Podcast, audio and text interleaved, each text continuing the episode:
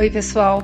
Esse é o Floripédia, um quadro dentro do Dona Flor que irá trazer para vocês alguns trechos de música, livros, filmes, algumas artes plásticas, a fim de apresentar e incentivar a utilização dessas linguagens para a gente compreender e questionar alguns dos elementos que fazem parte da nossa realidade. Eu sou Bárbara Flyer e esse é o Floripédia.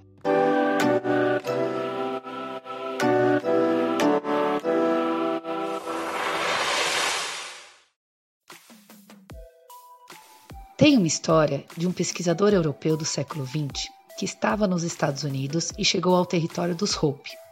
Ele tinha pedido que alguém da aldeia facilitasse o encontro dele com uma anciã que ele queria entrevistar.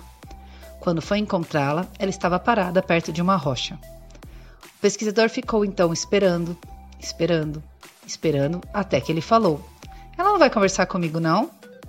E o facilitador respondeu: Ela está conversando com a irmã dela. Mas é uma pedra, e o camarada disse: Qual é o problema?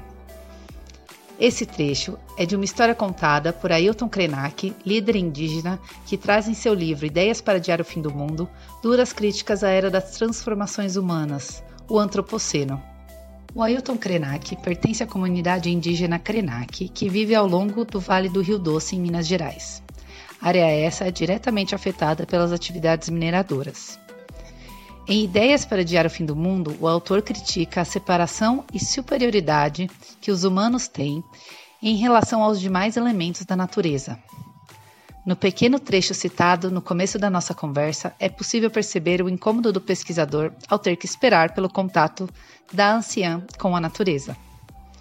Quando despersonalizamos a natureza, o rio, a montanha, o solo, quando excluímos seus sentidos e suas relações, liberamos esses recursos para se tornarem mercadorias, para se tornarem resíduos de atividades industriais, atividades agrícolas e extrativistas. O divórcio entre o humano e o restante da natureza promove a isenção da culpa de estar alterando uma comunidade complexa e interligada. Exclui ainda uma consciência sobre o que é sociedade e experiência de vida.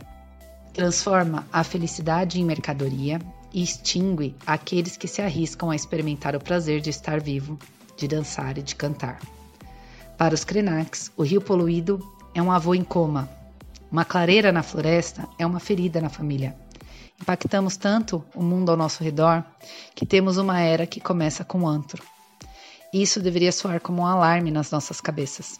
Pelo menos deveria, ao apresentarmos um Brasil de 2021 com recordes em desmatamento, bairros inteiros afundando e secas históricas.